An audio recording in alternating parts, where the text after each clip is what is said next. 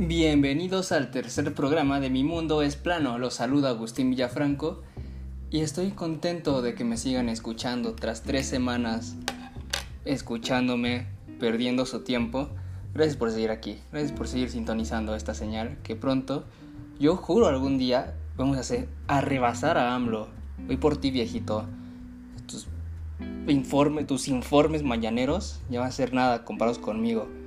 Ojalá me pudiera despertar temprano como, ti, como tú para ser de la competencia al mismo tiempo, pero pues no. No, tener, no tengo tu energía, Andrés Manuel. Bueno, ¿qué les puedo decir? Esta semana estuvo bastante tranquila, no pasaron cosas demasiado relevantes en el mundo. Fue... Pues no, no pasó nada. ¿Qué, qué fue? ¿Hace como 15 días? No, menos. Puta madre como una semana, dos, sí, entre dos y una semana, se estrenó uno de mis animes favoritos en Netflix. Wow, spoiler alert, soy, soy fan del anime, del anime. Y se estrenó en Netflix Neon Genesis Evangelion. Y pues dije, ¿por qué no platico un rato sobre esto? Y pues aquí estoy grabando. Me, me hice mi guion para platicarles de Evangelion, ¿verdad? Porque, ya lo dije, Evangelion es uno de mis animes favoritos, no tanto por animación, impacto en mi vida, nada, ninguna de estas, más bien es como... A mí siempre me ha gustado... Yo sé que una serie me va a gustar cuando ya me tienen en YouTube viendo videos de sus teorías. De que, ¿qué? Teorías de Lost, teoría teorías de Friends, teorías de Evangelion cuando hago ese tipo de cosas es cuando me gusta, ¿no? Cuando la serie me incita a seguir aprendiendo de ella. Y así es como funciono yo. Y pues miren, déjenles platico que Neon Genesis Evangelion, o conocida como Evangelion, es una serie de anime creada por el estudio Gainax y dirigida por mi dios, mi papi hermoso, chulo, precioso, Hideaki la historia de la obra se da lugar en un mundo futurista en el que una organización para... Discúlpenme, no tengo agua. Oh shit, no, ¿qué voy a hacer sin agua? Bueno, X. La historia de la obra se da lugar en un mundo futurista en el que una organización paramilitar llamada NER protege a la humanidad de los ataques de seres de origen y naturaleza desconocidos, conocidos estos como ángeles, utilizando para ello mechas humanoides llamados Eva para los que no sepan qué es un mecha, un mecha es un robot gigante muy al estilo de los Power Rangers. Ah, uno de los más conocidos por sus papás, porque no creo que, que muchos los conozcan, es Massinger Z. Así que continuamos. A medida que avanza la trama, esta se vuelve paulatinamente más confusa y psicológica, en donde las personalidades de los personajes se hacen cada vez más inestables y su desarrollo se torna fundamental este último punto es, a mi parecer, lo que más hace grande a Evangelion. Porque, ¿para qué quieres una gran historia si no tienes grandes personajes? Y Evangelion eh, tiene, ah, pues no grandes personajes, pero personajes, al fin y al cabo, con desarrollo y emociones. Y donde te identificas y te odias a ti cada vez más. Continuamos. Hideaki Anno, el director y guionista, ha expresado que el desarrollo de la serie estuvo inspirado en su propia experiencia, en virtud a la cual los personajes muestran una amplia gama de sus afecciones emocionales y de su personalidad. ¿Qué es lo que les estaba diciendo? Uh, cuando, hace, hace unos momentos cuando le estaba chupando el pito a Hideaki Anno, eh, me refería a que es una persona muy, muy existencialista, por decirlo de alguna manera, uno de mis momentos favoritos de este señor es una entrevista, por así decirlo. Creo que es parte de un programa de televisión japonés, donde está en una escuela primaria o un kinder, no sé. Y básicamente le son los niños pasando un día con Hideaki Anno y una ocasión le pregunta a una niña, una ocasión le pregunta, oiga señor Hideaki, ¿y ¿Qué es lo que menos le gusta de Evangelion? Eh, sí. Y no responde, ah, qué bueno que preguntas. Eh, pues básicamente que me identifico mucho con los personajes. Yo saqué todo, todo lo que no me gusta de mí mismo es Evangelion. Y así se quedó un silencio de que, ok, señor Hideaki, muchas gracias. Es un señor muy, muy raro aparte. La serie Evangelion ha sido clasificada en los géneros ciencia ficción, mecha y distopía, conteniendo diversos elementos de filosofía, psicología y religión, con marcadas influencias abrámicas. Además, sus características técnicas y temáticas, así como la complejidad y simbolismo de su historia, han hecho que esta producción sea considerada como uno de los mejores ejemplos del género del realismo épico. También ha recibido algunos de los mayores premios de animación.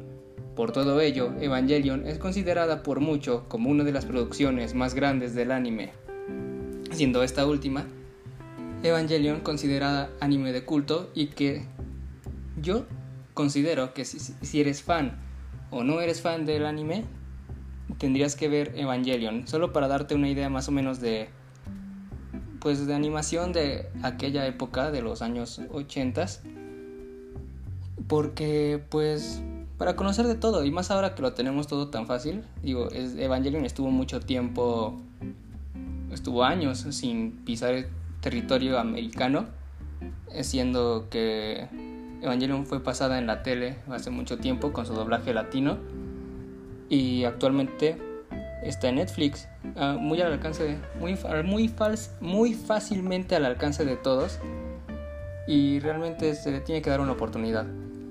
Yo la recomiendo a 9 de 10. Bueno, hacia... ¿qué, qué, qué, ah, esto no importa. Ah, bueno, básicamente lo que tengo escrito aquí es una pendejada, pero Evangelion es una serie de acción. Si, si quieres ver putazos entre robots gigantes, los primeros 15 episodios son para ti, ya que para el episodio 16, 16, la serie empieza a tomar un rumbo un poco más distinto.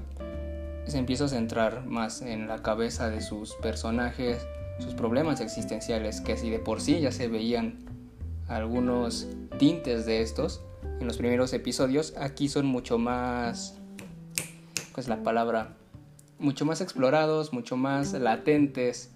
Se siente más como los personajes van en decadencia cada vez más, ya que su desarrollo no, no sube hacia la felicidad, sino que baja hacia el colapso mental.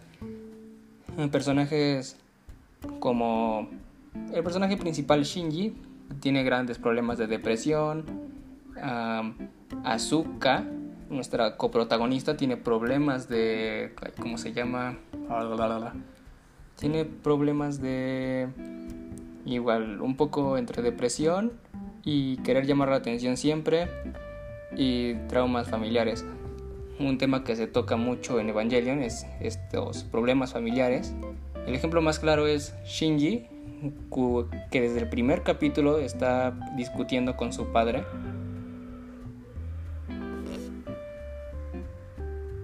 Olo, oro. Ustedes no escucharon, pero tengo la tele prendida y como que sonó. Ah, después de ser, después de ser este. como espantado. La verga, si me saqué un pedo. ¿Y en qué quedé? Ah, sí, los problemas familiares. Este, total, mi papá llegaba a las 3 de la mañana a pegarme borracho. No, espera. El protagonista. El protagonista tiene muchos problemas familiares. Oh, chingada madre, espera en un momento.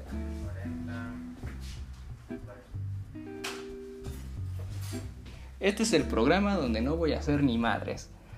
Ah, donde los voy a dejar escuchando el silencio, así es.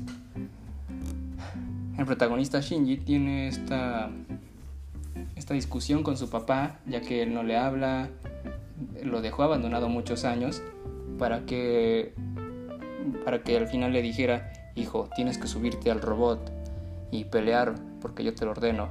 Pero yo no quiero, papá. Pelea, Shinji, eres un hombre. Pero papá, deja de llorar, Shinji. Ah, está bien, papá.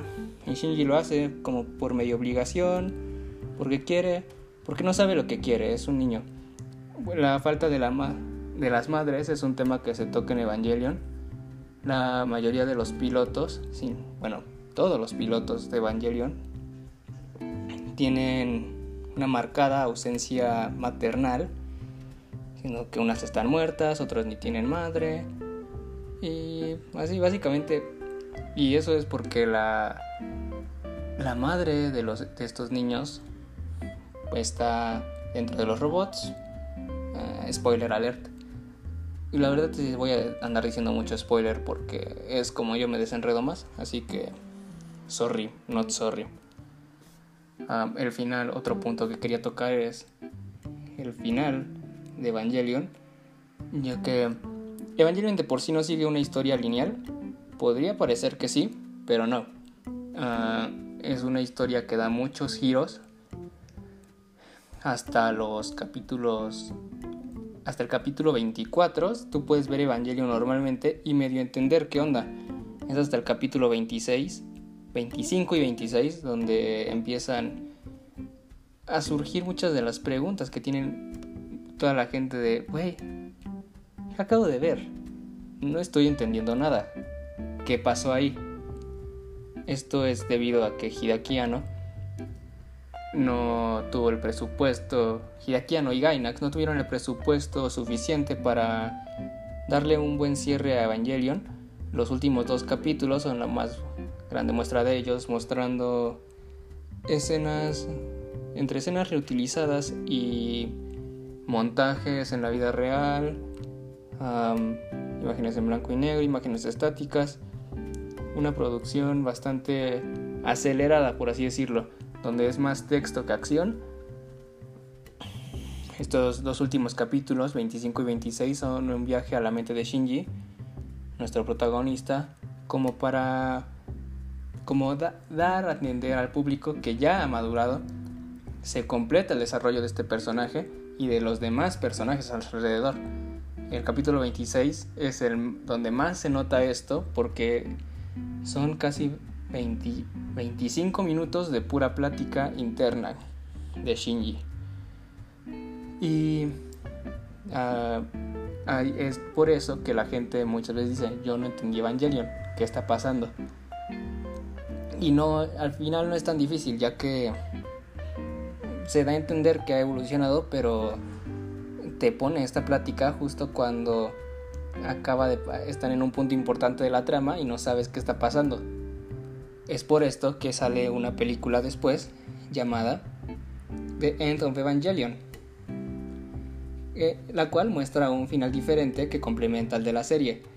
Y esta película bien podría llegar a representar un preludio a los 25 y 26, pero también se puede interpretar como una relación entre el final de la película y los flashbacks que se compone el final original de la serie.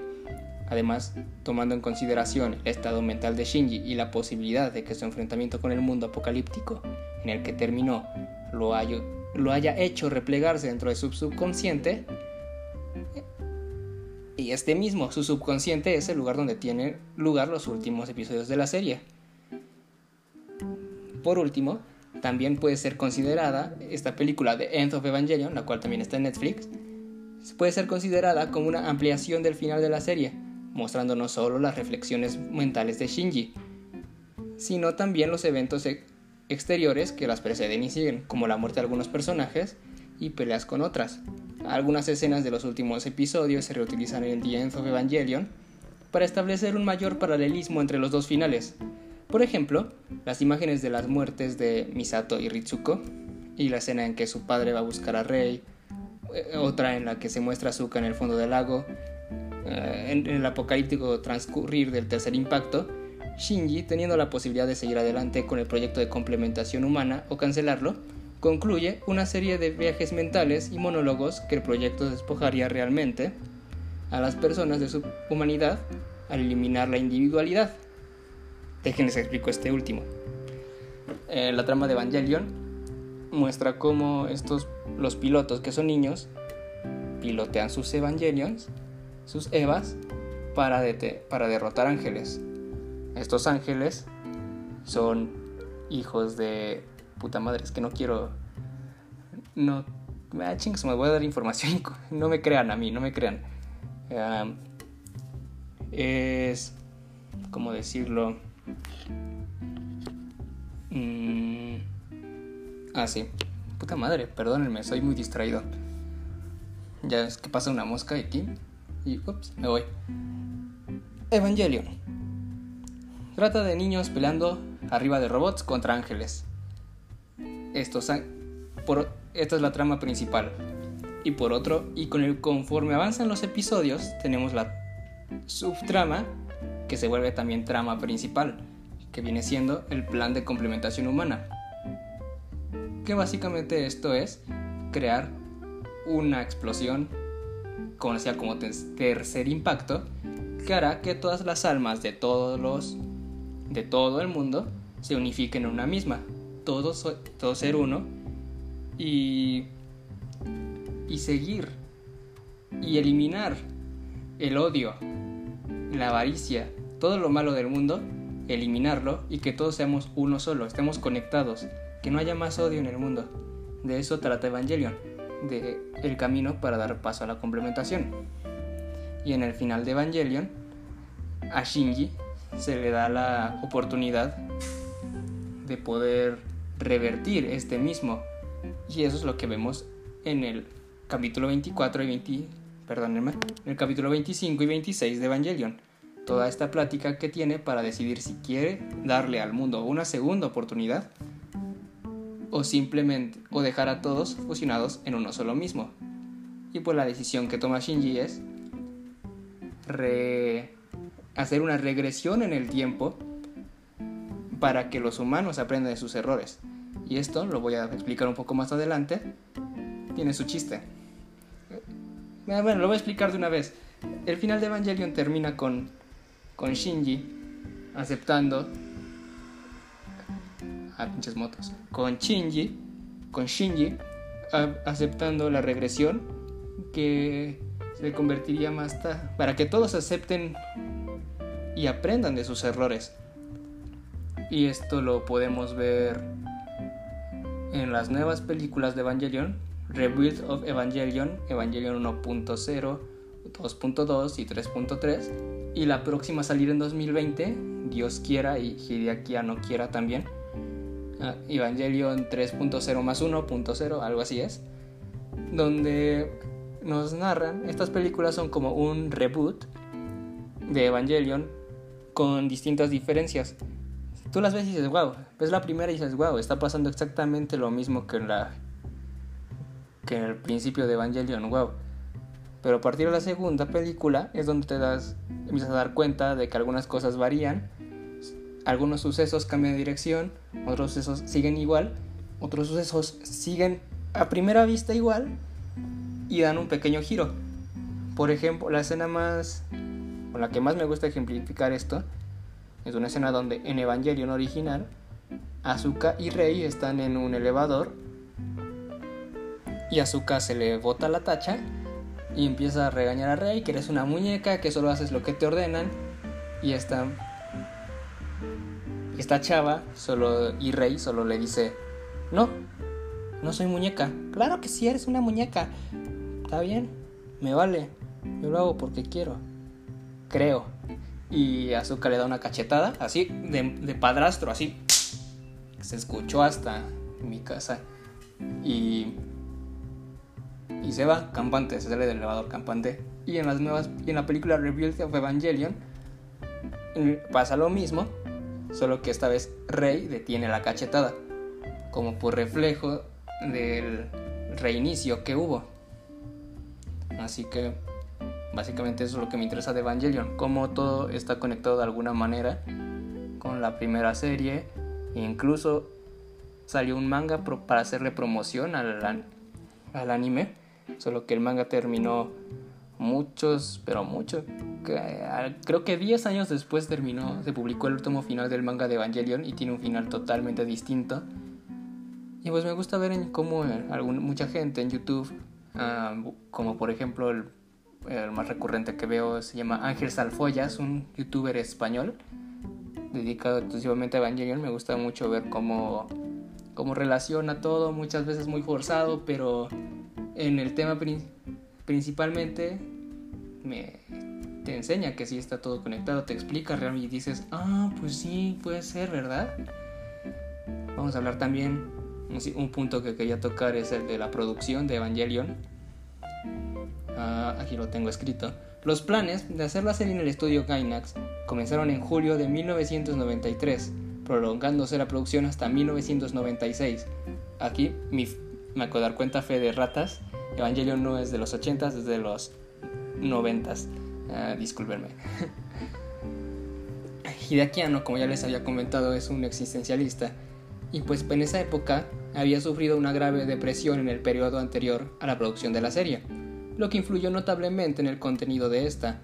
Con la idea de una nueva producción, Ano recuperó la vitalidad y a partir del tema básico de Aoki Uru, un anime japonés supongo, no me di la tarea de investigar, discúlpenme, él tomó de este último el concepto de no huir. Se desarrolló, eh, gracias a este, Neon Genesis Evangelion, lo cual ahorita mismo en mi cabeza tiene mucho sentido. El principal concepto de Evangelion es no huir. Eh, mira, no lo había pensado. Bueno, pero continuamos. No estamos aquí para darnos cuenta de cosas. En un principio se había sugerido un protagonista femenino, al igual que en las anteriores producciones del estudio Gainax, planeándose un diseño similar al posterior personaje de Azúcar. Pero esta idea fue rechazada debido a su repetido uso en las otras producciones. Así, así como es por qué se juzgó que un protagonista masculino sería más adecuado como piloto de combate.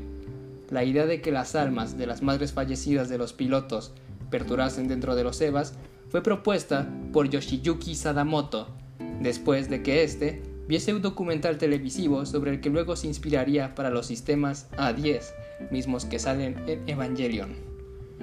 Con la temprana muerte de sus madres, como ya les había comentado, los pilotos habrían sido sometidos a un desarrollo psicológico muy particular. Originalmente, el argumento de la serie fue planeado de otra manera. El primer episodio sería una batalla entre Rey y un ángel llamado Raziel, mientras que Shinji no pilotaría y lo vencería hasta que el EVA 00 resultase seriamente dañado. Si bien la mayoría de los episodios siguientes siguieron el concepto original, a partir del episodio 13, con la excepción de 16, el guion sufrió diversos cambios, siendo estos orientados hacia la exploración de la psicología de los personajes, tal y como ya les había comentado. En esta ocasión, Hideaki Anno quería crear y desarrollar algo nuevo para el anime. Según el director Kazuya Tsurumaki, el episodio 16 es la frontera entre las dos partes de la serie. La primera, llena de acción, y la segunda, llena de monólogos. La segunda mitad provocó tensión en el equipo, ya que se estaba ignorando la planificación original, y por tanto el tiempo y el dinero, los cuales eran escasos. Algunos de los funcionarios querían detener la producción, porque no parecía posible acabar con la serie con la calidad suficiente. Los dos últimos capítulos no fueron producidos con el guion original, sino que se rediseñaron aunque varias escenas del episodio 25 ya se habían completado mucho antes. Y de esto me estoy acordando ahorita, es un dato muy... pues muy random, ¿no? Eh, cuando acabas de ver el episodio 24 y te ponen el ending, fly me to the moon, let me play among the stars. Que por cierto me quitaron en Netflix, malditos perros bastardos, me quitaron lo único que me hacía feliz en la vida. Putos todos. Bueno, después del ending sale un adelanto con una música muy bonita, el adelanto. En el adelanto del episodio 24 para el 25 no se, se muestra un storyboard de lo que vendría siendo The End of Evangelion.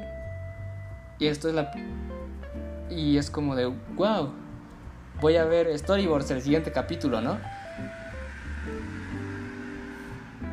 En el próximo episodio tal vez dejen de pasar motos por mi casa a la hora que esté grabando. O tal vez no. Descúbranlo la siguiente semana. Eh, esto era una pista para saber... Como que es una pista para saber que hay que ver después del capítulo 24, hay que ver de End of Evangelion. Así que déjenles paso. Si quieren, si hice que se interesaran tantito en Evangelion, que no creo porque porque cuando platico de estas cosas suelo irme mucho por las ramas como cierto personaje de la política mexicana. Whoops. no. Como que no me. Nah, dejen explicarles cómo ver Evangelion. Primero, tienes que ver Evangelion. Hasta el capítulo 24.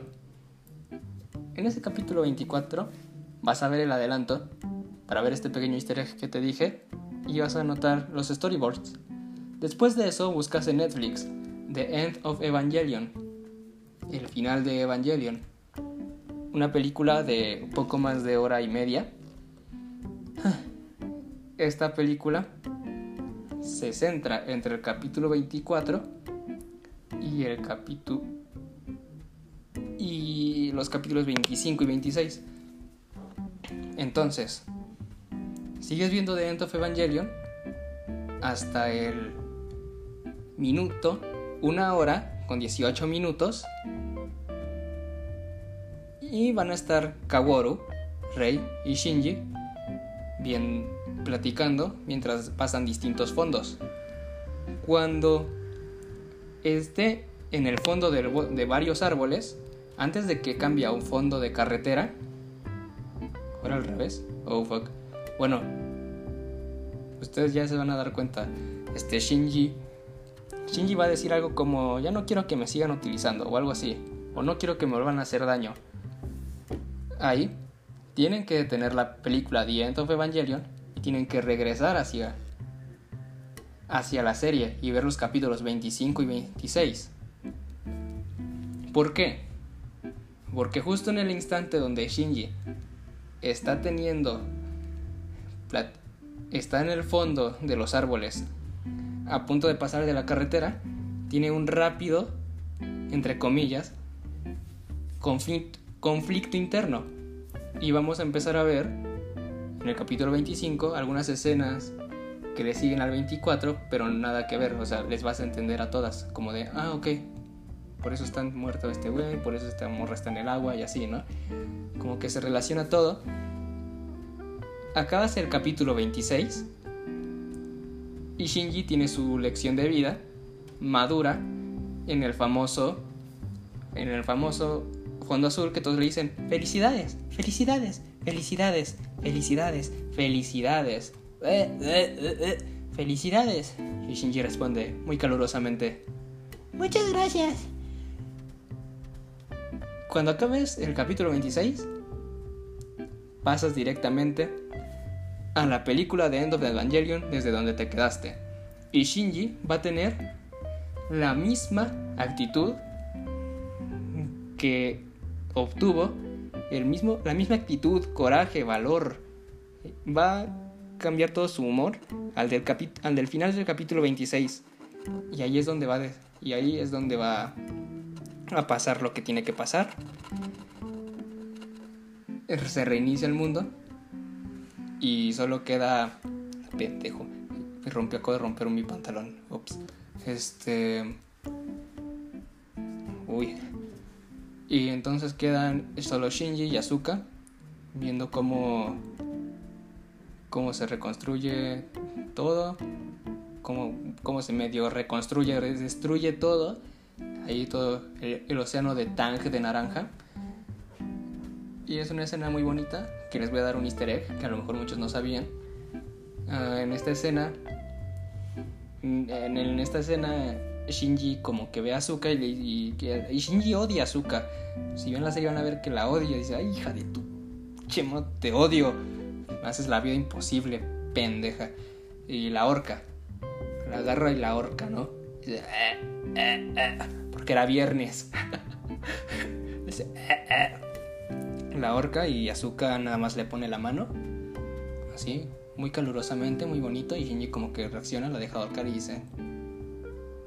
Que ahí es la primera vez que Shinji recibe afecto sincero.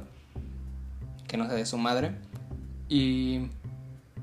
como que se está cagando en todo porque dice, verga, acabo de hacer que se reinicie todo el mundo. Ya no me voy a acordar de esto. y seguidamente se le queda viendo a Azuka y Azuka le responde, Kimochi Warui. Kimochi Warui. Que, como dato curioso, en la película, en una de las primeras escenas de la película, Asuka está en el hospital y Shinji lo que hace es enojarse un poco, decirle despierta, despierta, le mueve los tubos, la bata se le abre y se le ven las, los senos y Shinji lo que hace es darse amor a sí mismo, ve su mano llena de semen y dice, eh, me doy asco. Entonces Hideaki Anno lo que hace aquí es que le dice a la actriz de doblaje de Azuka, le pregunta, mm, ¿y puedes decir algo como, mm, no sé, lo, que le dirías a un a alguien que se acaba de masturbar enfrente de ti estando tú en coma en el hospital? Y la actriz le dijo, ah, Kimochi Barui, va, corta, queda, vámonos, cierra Manuel. Y ahí acaba la película. Después de ver The End of Evangelion, lo que seguiría sería ver Rebuild of Evangelion, teniendo en cuenta que es un reinicio de, de lo que pasó en The End of Evangelion. Así que, sin nada más que agregar, ahí está mi opinión de Evangelion, por qué me gusta Evangelion, cómo deben ver Evangelion, algunos secretitos de Evangelion y así. Espero que les haya gustado. Pero antes de terminar el capítulo, déjenme platicarles que acabo de visitar Pachuca. Muchos de mis amigos más cercanos saben que mi familia es hidalguense. Visité Pachuca, fui al cuartel del arte, a la exposición de Leonora Carrington, esta, esta fallecida artista. Ah, no sé muy bien a qué corriente pertenece, pero es una... Si les gusta Guillermo del Toro, por tomar un ejemplo, les va a gustar mucho Leonora, ah, juega mucho con los simbolismos, con las criaturas, sí, con las criaturas extraordinarias. Ella se basa mucho creo recordar en leyendas irlandesas. No quiero regarla, eh, eso sí no lo investigué, perdónenme. Eh, están muy chidos, si les gustan las criaturas fantásticas, así medio raras. Eh, Leonora Carrington es para ustedes. las descansen, no te gasté mucho. Bueno, el punto no es ese. Yo fui a Pachuca, un lugar que detesto, pero quiero mucho yo no soy de Pachuca, mi familia no es de Pachuca. Mi familia es de esta zona que me gusta llamar la zona huachicolera. El estado de Hidalgo es un estado muy, un estado muy bonito. Es estado de cultura, de pastes y de huachicol. Hace un año hubo una fuga de gas, de gas pendejo, hubo una fuga en una tubería de Pemex y, y a la gente se le hizo muy fácil ir a recoger gasolina. Y a alguien se le hizo más fácil prender un cigarro, un encendedor o no sé qué prendieron cerca de la fuga de gasolina. Y explotó. De por esa zona es mi familia. Una disco. La algo Ah, bueno, Pachuca es una ciudad donde hay muchas cosas, pero no hay nada. Todo queda muy lejos. Eh, es una. Yo recomiendo, sí recomiendo vivir en Pachuca. Tiene su Liverpool, tiene su Sears, tiene su Cinépolis. Bien, tiene su HM. Bien. Tiene su centrito, chiquito pero bonito. Ahí. Y es una. Y tiene. Ah, tiene su estadio de fútbol. ¿Cómo olvidar este? Tiene su museo del fútbol. Y tiene un anfiteatro con un con un pisal muy bonito que espero poder contarle la historia algún día, si me dan permiso. Eh, eh, y sí, muy bonito, pero lo que realmente hace de Pachuca Pachuca es nada más y nada menos que los pastes. Yo podría estar toda la vida sin beber agua, sin ir al baño, sin comer hamburguesa, pero si me quitan los pastes, yo me voy de la vida. Yo me voy, yo no quiero vivir en un mundo sin pastes. Los pastes son deliciosos, calientitos, y no solo te llenan el estómago, te llenan el alma. Eso es lo que yo siento por los pastes. Y pues yo me enojo mucho cuando me dicen, güey, es que un pastel y una empanada es lo mismo, güey. No es lo mismo. A ver, ¿qué es lo diferente? No sé. No sé, voy a preguntar y te voy a callar el hocico, cabrón. Entonces me di la tarea de investigar en internet y preguntarle a mi abuela, que hace pastes, cuál es la diferencia entre un paste y una empanada. Entonces junté la información en un textito que tengo aquí al lado como parte de mi guion y se los voy a leer para que quede clara la diferencia entre un paste y una pendeja empanada. Así que vamos, vamos a ver. El paste del córnico pasti y en inglés pasti pero con Y, o sea, uno es pasti con I latina y otro pasti con Y, es un alimento de la gastronomía del estado de Hidalgo en México, introducido por los británicos, que así no sabían esta historia, em, mucha gente británica llegó a Hidalgo, principalmente al estado de Real del Monte, em, donde jugaba, metieron, instalaron el fútbol. De hecho hay una historia muy bonita, medio tétrica, de un payaso que llegó a Real del Monte, que fue el que... No estoy seguro, esto fui de turista hace muchos años y, me, y medio me estoy acordando ahorita. Era un payaso que está a su tumba, ahí, te dicen, aquí está la tumba del payaso. Y tú, ah, ok, no me voy a, no me voy a acercar por cualquier cosa, ¿no? Y, era algo así como de que metió el fútbol o algo así, no me acuerdo bien. Y no me acuerdo si hizo algo malo. Si no hizo algo malo, perdóname, payaso difunto. No fue mi intención asumir que eras un delincuente. Así que continúo. El primer paste británico introducido contenía papa, como dice aquí, patata y picadillo de carne, que es el tradicional paste, mientras que la demás variedad de pastes tuvo ya su desarrollo en México. Y otra cosa, si van a ir a Pachuca, no... Ok, a ver, ¿cómo digo esto? Sí, compren en pastes Kikos porque hay que impulsar la economía, hay que impulsar el movimiento de dinero, pero también, pero pues, pues denles chance, ellos ya tienen su franquicia, ya crecieron, compren los puestitos chiquitos de pastes, créanme que saben mucho más ricos, súper más calientitos y tienen mucho más amor que, pastes Kikos. Porque pues pastes Kikos, o sea, hasta, hasta, hasta en el pinche metro de la Ciudad de México hay pastes Kikos. Y pues los pastecitos de fonda bonitos, de localcito chiquito, pues no los encuentras en la Ciudad de México. O tal vez sí, me falta salir más.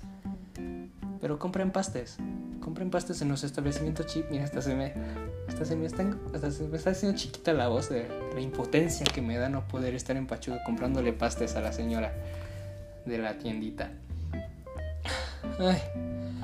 El paste fue introducido en Hidalgo junto con el fútbol por los ingenieros y los contratistas de Cornualles, suroeste de Inglaterra, que trabajaron en las minas hidalguenses en el siglo XIX.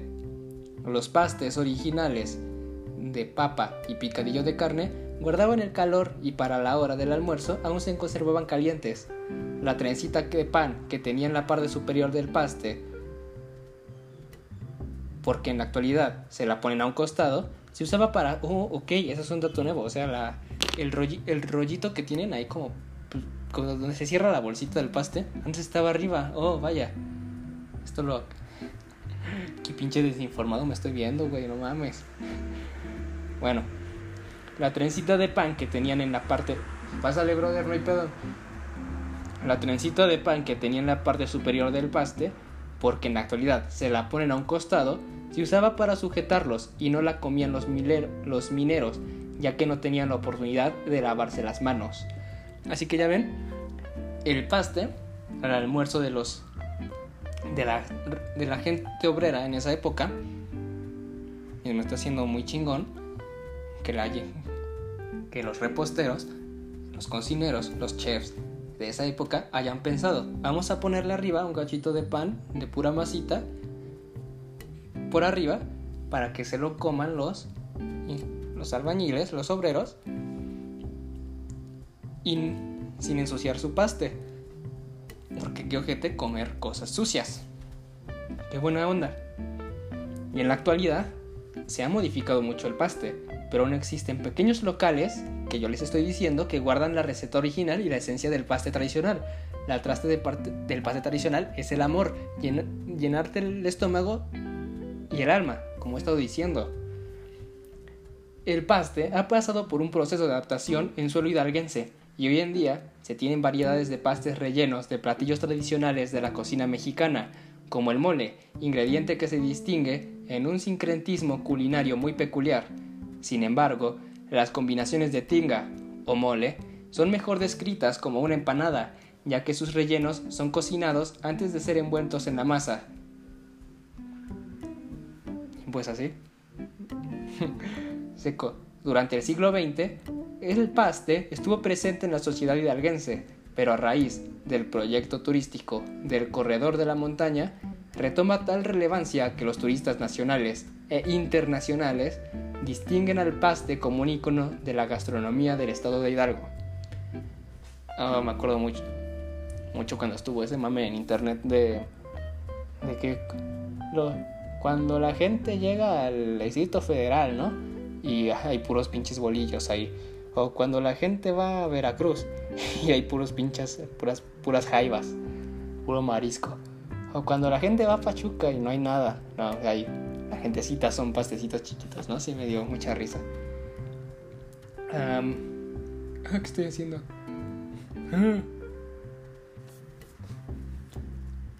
Ahí vamos. Entonces la diferencia entre una pasta y una empanada. La empanada a mí se me hace algo mucho más argentino. ¿Por qué argentino? Básicamente porque yo he ido a restaurantes argentinos aquí en la Ciudad de México y siempre pido empanada. En todos hay empanada. Y, y no sé si es, si es originaria la empanada de Argentina. Estoy casi seguro de que no. tendría que ver su origen en Europa o algo así. O en algún lugar así. Pero yo lo distingo principalmente por Argentina, la empanada. Y para empezar, la primera diferencia que yo encuentro entre una empanada y un pastel es que la empanada es más crunchy. Como que crunch. Hace crunch cuando la muerdes. Y el paste no hace crunch. La masa es muy delgadita. Es muy suavecita. Y, los, y la empanada, hasta las del Sumesa, hasta las de la Cover, hasta las del Walmart que te venden allí ya los alimentos preparados. Está muy crunchy. Se, deshace toda cuando la muerdes, pero está crunchy. la masa de los pastes es diferente a la, la la masa de los pastes es diferente al de las empanadas, como les venía comentando. Mientras que las empanadas poseen una masa ligera, escamosa y con varias capas debido a varias adiciones de su sustancia grasa, la masa de, los pastes presenta una capa mucho más firme. Una empanada es una fina masa de pan, masa quebrajada u hojaldre rellena con una preparación salada o dulce y cocida al horno o frita. Esta información es de mi abuelita, la quiero mucho, gracias por darme esta información. El relleno puede incluir carnes rojas o blancas, pescado, verduras o fruta, como las famosas empanadas de, espinaca que a mí me gustan tanto.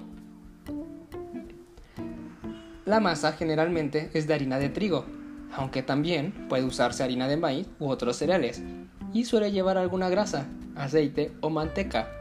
Las empanadas son un plato tradicional de la mayoría de las cocinas de los países de habla hispana. Y por último, pero no menos importante, según el chef Luis Aranda, la diferencia esencial entre el paste y las empanadas es que los pastes se les agregaba una gruesa trenza de masa para que de ahí la comieran sin necesidad de lavarse las manos en la mina. El relleno original era de cordero y menta. Hoy los tradicionales son de papa con carne. Y pues ahí tienen las diferencias entre la empanada y el pastel para que no vuelvan a blasfemar nunca más. Para que se llenen de cultura. Y pues nada más. Gracias por acompañarme otra semana. Por regalarme estos 40, casi 45 minutos de su tiempo. Gracias por acompañarme en esto que se llama Mi Mundo es Plano. Ayúdenme, acompáñenme cada semana, la próxima semana, porque yo me nutro de conocimiento junto con ustedes para que nuestro mundo se expanda y deje de ser plano algún día. Algún día este podcast se llamará Mi Mundo ya no es plano, pero hoy no. Hoy sigo siendo un ignorante. Yo soy Agustín Villafranco, el que todo lo sabe y el que no y lo que no lo inventa. Gracias por acompañarme. Recuerden seguirme en mis redes sociales, en Twitter como Agustín Sergio 21 y en Instagram como una.cachora. Espero que les haya gustado y nos escuchamos la próxima semana aquí en Mi Mundo es Plano con Agustín Villafranco. Adiós.